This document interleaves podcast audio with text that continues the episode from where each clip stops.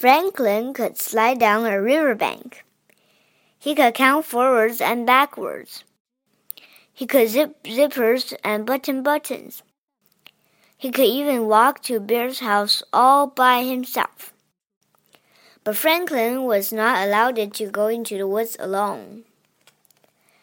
One day, Franklin said, I'm going to play at Bear's house.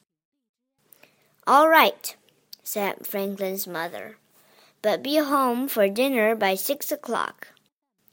She showed him the time with the hands of the clock.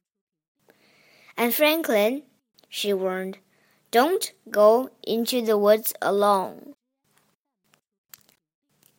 Franklin raced down the path, over the bridge, and across the berry patch.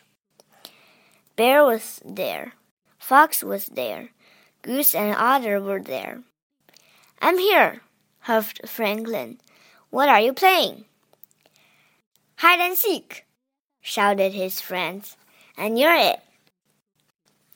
Franklin started counting.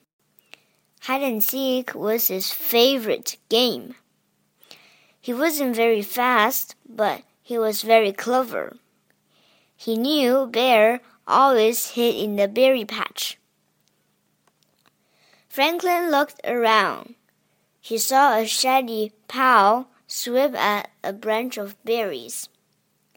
I see you, Bear, he called. Franklin spotted feathers and fur under the bridge. I see you, Goose.